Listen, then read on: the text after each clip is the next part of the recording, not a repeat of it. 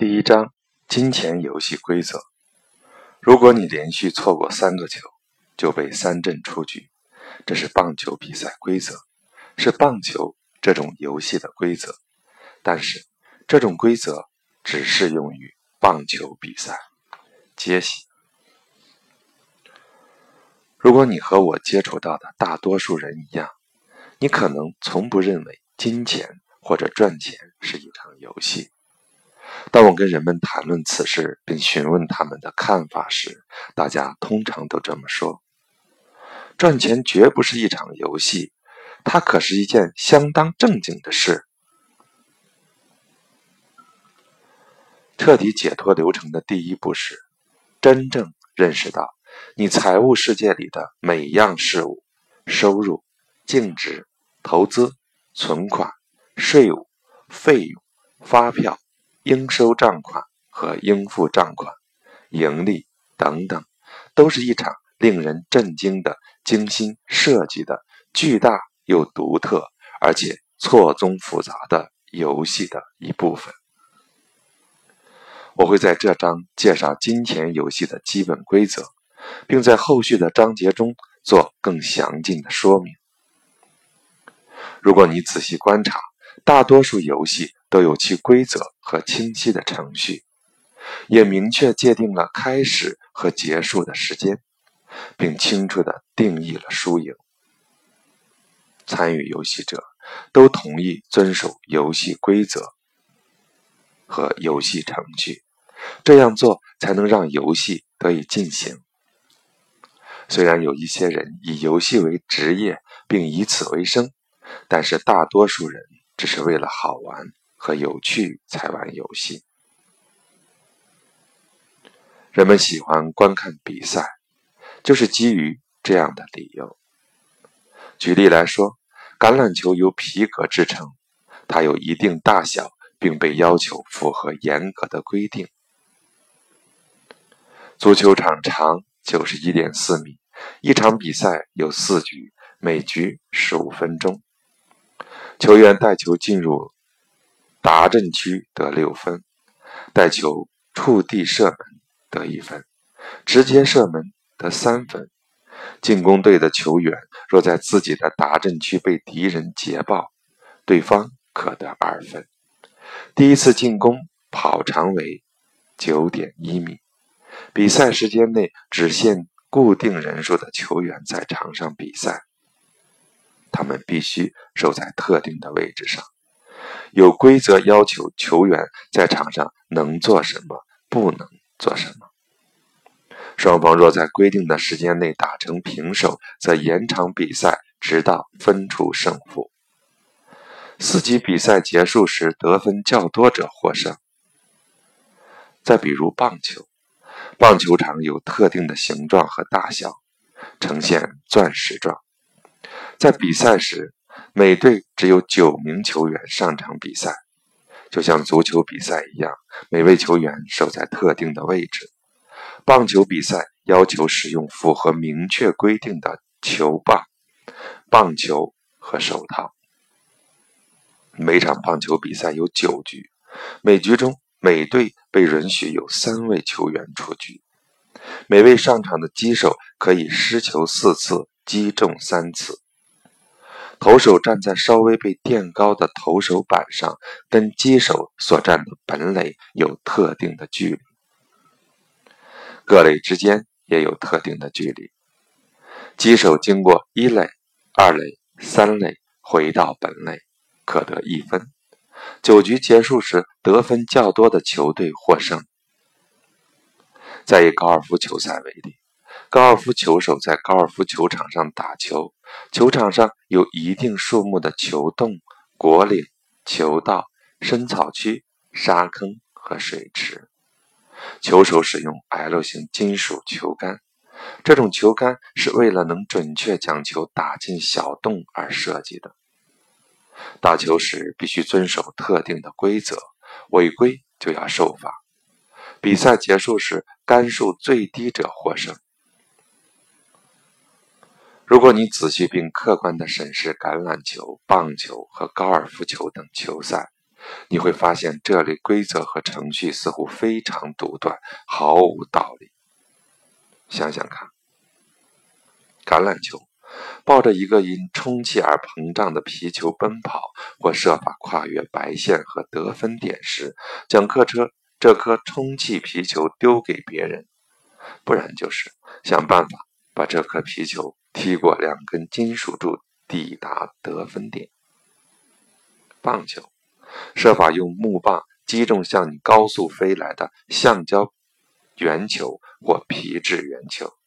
接着，如果你击中球，而且球没被其他球员用手上的大型皮革手套接到，你就要边跑边触及到放在地上的三个方形垒包，然后再回到本垒才能得分。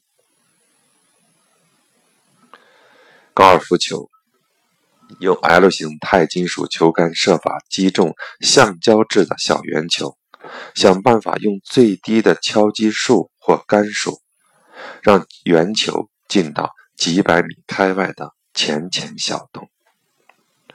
如果你审视桥牌、大富翁、撞球、西洋棋、跳棋、二十一点等其他大众游戏的规则和程序，就会从中发现同样的独断性。你会问自己：怎么会有人能想到这么奇怪的游戏规则和程序？虽然初次审慎时，这些规则和程序看似独断，但他们后面却潜藏着创造这些规则与程序所需的智慧、计划和意图。游戏玩家很少思考他们所参加的游戏的缘起，或质疑看似独断的规则与程序的本质。这些游戏老早就被发明出来了。后来人们玩游戏时，只是照着权威人士的说法去做。金钱游戏的情况也一样。在仔细客观的审视时，你会很快发现金钱游戏的规则与程序。同样似乎是很独断的，也很不合理。不过，在后续章节中，你会看到，在金钱游戏设计的背后，潜藏着让人叹服的智慧、计划和意图。我保证，当你发现这些内幕时，一定会震惊不已。这些内幕同时会为你开启新的大门，让你从金钱游戏中。彻底解脱。当我们过了一定的年纪，长大成人时，就成了永不停息的金钱游戏中的玩家之一。跟运动员和其他游戏玩家一样，我们从未质疑过金钱游戏的规则和程序。我们只是接受、习得规则和程序，并以此。展开游戏，仿佛他们被铭刻在石板上，没有了可商量的余地。在此，先介绍我们被教导的三大规则和程序，这是在玩金钱游戏时会出现的真实情况。其实，这类规则和程序还有几十项，包括许多涉及税务、政府、投资等等。但是下面三项却是我们最为熟悉，也是让我们受害最多的规则。这一点，你很快就会了解。财富供给有限，可称你或和整个世界使用的金钱有限。每次金钱流出，有限供应的金钱数量就随之减少。因此。你必须想办法持续补充供应，否则钱就会用完。你必须小心负责地保护你的钱，确保钱不会被花光。基于金钱的供应是有限的这一核心信念，你不得不制定长期的储蓄计划，聪明的投资，经年累月的积累资产，以备退休后使用。金钱会流动，金钱会流进和流出，金钱就在那里，不知何故，金钱跟你是分开的。你必须走出去，以便拿到钱，把钱带入你的生活中。另外，当你花钱时，钱就从你这里移动到了别人那里，然后你的钱就变少了。你有收入和支出，你必须管理这两者的变动，才能让收入超过支出。这样做才会有盈余。如果你想提高生活品质，就得增加盈余。为了增加个人财富，你必须更努力或更聪明的工作。在生命中，你无法想要什么就有什么，凡事。都要花钱，你想要的每样东西都会让你付出代价，你必须赚钱。天底下没有免费的午餐，不劳而获不太现实。所以，如果你希望有更多的钱，就必须想办法创造更多的价值，更努力的工作，或是更聪明的工作，这样才能赚到更多的钱，而且。你必须培养赚钱的本事，全心全意的赚钱，否则你绝对不会很有钱。有一些普遍信念支持着传统金钱游戏的规则和程序，我们一直对他们信以为真。金钱是万恶之源，金钱是污秽或不好的，有钱人也如此。有钱人越来越有钱，穷人越来越穷，钱永远都不够。你必须掌控金钱，否则金钱就会掌控你。钱总是越多越好，钱不是长在树上的。有些人有赚钱的本事，有些人则没有。人不可能既会赚钱又有灵性。净资产。才是衡量财富与成功的真正标准。你必须未雨绸缪。我刚才提到的这些规则、信念及其衍生出的次规则和信念，其实没有一项是真的。我这么说，你或许会很惊讶。没错，没有一项是真的。这些都是杜撰出来的。就跟所有游戏的规则一样，只是我们都信以为真罢了。现在，我打算先为两个重点播下种子，然后到第三章时再让其长得茁壮。一，你无法在金钱游戏中获胜。二，金钱游戏就是为了创造。彻底失败而设计的，你无法在金钱游戏中获胜，因为获胜没有清晰的定义。你怎么知道自己在金钱游戏中获胜了？你问。当你觉得自在时，就算获胜吗？成为百万富翁就算获胜，还是成为千万富翁？才算获胜，亦或要有十亿美元才算获胜？超越自己设定的收入目标和净资产值目标，就算获胜吗？以我的经验来看，虽然有许多人为自己设定财务目标，对金钱获胜明确定义者却少之又少。如果你不知道目标为何，怎么可能击中目标或知道自己是否？命中了目标呢？你的钱总是岌岌可危，不管你积累了多少钱，你的钱总是岌岌可危。你可能因管理不当、过度开销、股市崩盘、投资失利、被盗用、侵吞、被偷、离婚、诉讼、经商失败、银行破产、悲惨的事故等诸如此类的事，损失所有财产。或大多数的财产，况且一分钱都没有还不要紧，更可怕的是，你可能还背负了一大笔债务。你越有钱，越聪明的理财，就越是误以为自己的钱很有保障。但事实上，不管你有多少钱，或你怎么管理钱，钱都绝对不安全。积累大量财富之后，经过一代或几代人的时间，又把财富赔光，这种事在历史上比比皆是。没有正式的终点，金钱游戏何时结束呢？当你抵达为自己设下的某些里程碑时，这样可行不通，因为即使你暂时抵达或经过了一个里程碑，你的钱还是岌岌可危。所以你可能失误，损失所有你积累的财富。退休时，金钱游戏就结束了。事实并非如此，那时你的钱还是岌岌可危。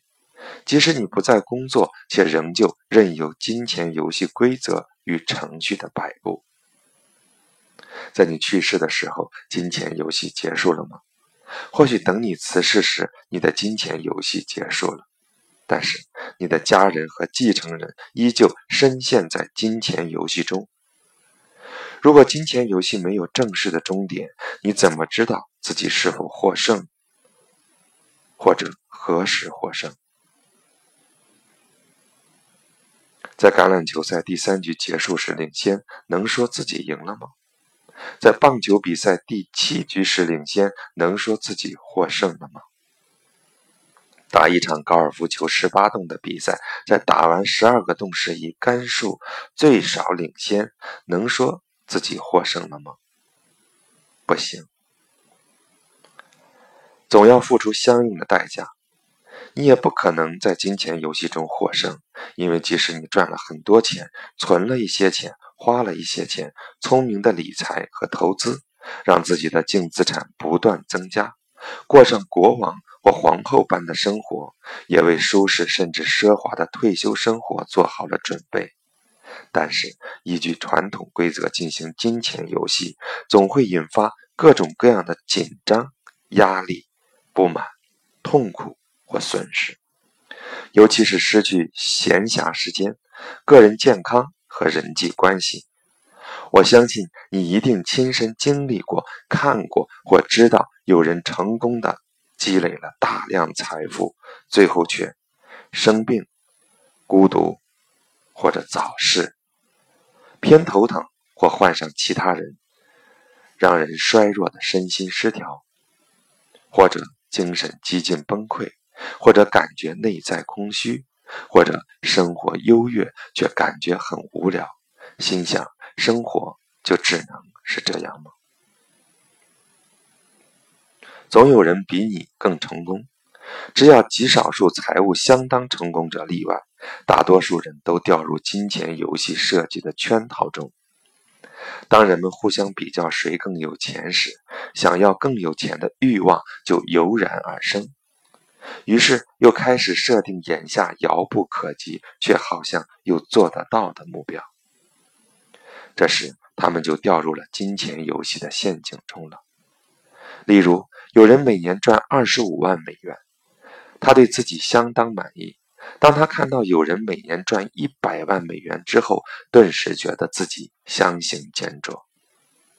或者当有人搭乘商务客机头等舱出差时，看到别人是搭乘私人飞机出差；或是当某人有一幢豪宅，却看到别人有两幢豪宅，这类比较都会引发一种。不满的情绪模式。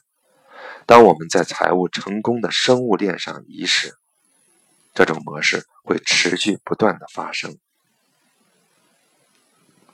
想象一下，根据我上面描述的规则和程序，你去玩或观看任何一种游戏。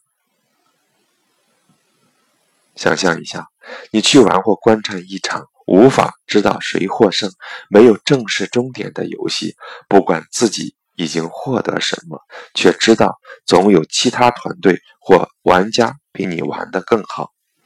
即使你以为自己赢了，最后你总是输家，因为你必须付出代价。有谁想玩或观看这种游戏？没有。对玩家来说，这绝对是个噩梦。根本没人会自愿参加这种游戏，而且也没有人想观看这种游戏。这样做有什么意义呢？尽管如此，每天都有几十亿人参与并观看金钱游戏，他们完全没有留意真正发生的事实是什么。这当中有许多人相信自己已经在金钱游戏中获胜，相信自己是赢家，或相信自己在周遭或媒体上看到的人是赢家，而这一切只不过是一个幻象。在第七章中，我会透露为什么你无法在金钱游戏中获胜的更大的原因。但现在，我必须给你提供更多的基础部分，以便让你能完成整张拼图。从来没有人告诉过你，金钱游戏和我们进行的其他游戏是截然不同的。就金钱游戏而言，没有任何事情是板上钉钉的，每件事都绝对是可以商量的。你根本不必要采纳金钱游戏的传统规则和程序。事实上，你完全可以自选。既然你无法在金钱游戏中获胜，你就只有两种选择：一，依据传统规则以程序继续进行金钱游戏，知道自己不管玩得多好，最终都会成为输家，并付出昂贵的代价。二，从金钱游戏中彻底解脱，为自己创造一个新游戏，选择自己的规则，永久改变自己与金钱的关系。不管你认为这些话听起来多么疯狂，多么遥不可及，我保证，一旦你看完本书，就能选择第二项，并从金钱游戏中彻底解脱。在接下来的旅程中，你将发现，你一生中始终会有三个闹心的问题纠缠着你。下面，你将学习如何解决好这三个问题的方法，并且他们能帮助你获得力量，以便从金钱游戏中彻底解脱。请继续阅读第二章。